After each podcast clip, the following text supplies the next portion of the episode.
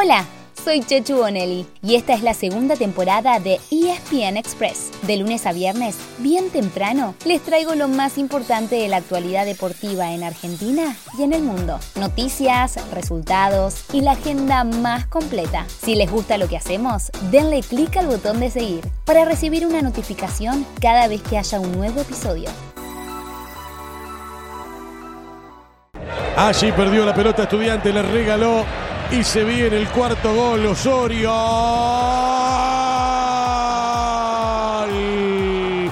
De Vélez. Osorio. Vélez 4.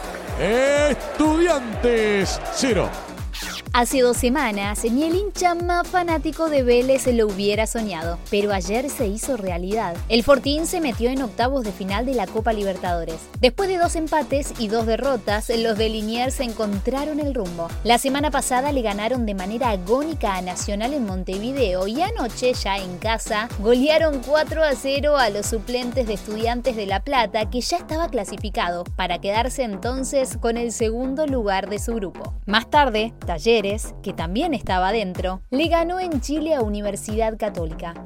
Hoy se presentan otros dos argentinos que ya están clasificados. River ya tiene el primer puesto asegurado y a las 19 horas recibe a Alianza Lima de Perú. Y a las 9 de la noche, Colón también puede terminar arriba de todo si derrota a Peñarol en Uruguay. Para el jueves solamente queda Boca que se la jugará en la bombonera, mano a mano, frente a Deportivo Cali. El se necesita ganar para superar a los colombianos y no depender de lo que haga Corinthians en Brasil con Always Ready.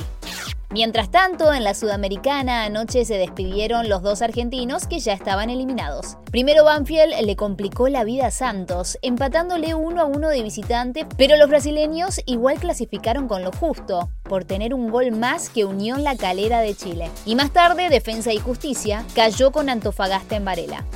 Hoy juegan dos que dependen de sí mismos, ambos de local. Desde las 7 y cuarto se presenta Lanús en la Fortaleza en una situación muy particular. Se queda fuera si pierde con Metropolitanos de Venezuela, pero puede llegar a clasificar empatando y a quedar eliminado ganando, ya que puede ser importante la diferencia de gol y el resultado entre Barcelona de Ecuador y Montevideo Wanderers. A las 9 y media, en Avellaneda, Independiente no tiene que hacer tantas cuentas. Debe ganarle a Ceará de Brasil por lo menos con dos goles de diferencia para quitarle el primer lugar de su grupo. Para mañana jueves quedan Racing y Unión. La academia clasifica con un empate y Alta Tengue solo le sirve ganar.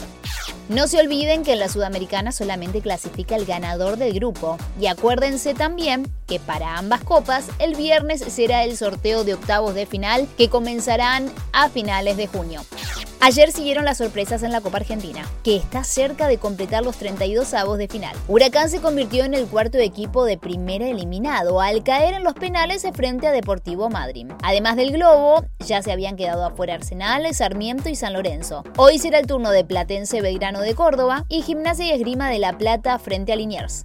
Además del fútbol local, hay una final europea. Termina la primera edición de la UEFA Conference League. En un escenario atípico como la capital de Albania, Tirana, José Mourinho buscará conquistar la única Copa Europea que le falta. La Roma jugará desde las 4 de la tarde frente al Feyenoord. Mo ya tiene en sus vitrinas la Champions, una vez con el Porto y otra con el Inter. Además, la Europa League, que conquistó con el Manchester United. Y también le sumamos a la desaparecida Copa UEFA, otro de sus logros, también con el Porto. Será un gran aperitivo rumbo a la final de la UEFA Champions League que se juega en París el sábado, también desde las 4 de la tarde. Y los protagonistas son dos equipazos con técnicos que ya han sido campeones. Por un lado el Liverpool de Jürgen Klopp y el Real Madrid de Carlo Ancelotti por el otro. ¿Ustedes quién cree que se quedará con la orejona?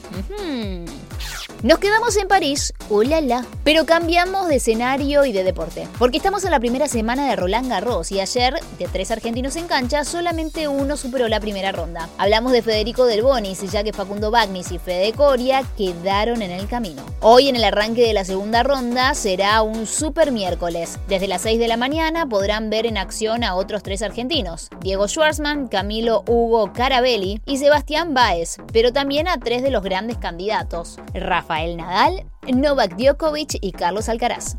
También por ESPN y Star Plus eh, todas las noches pueden disfrutar de las etapas decisivas de la NBA, ya que estamos cada vez más cerca de las finales, chicos y chicas también. En el oeste, Golden State Warriors está a solamente una victoria de ser el primer finalista, pero anoche perdió con los Dallas Mavericks. Vuelven a jugar mañana, jueves, a las 10 de la noche. Por el lado de la conferencia este está todo mucho más parejo. Hoy a las 9 y media sigue la serie entre Miami Heat y Boston Celtics, que por ahora y solamente por ahora está empatada en dos.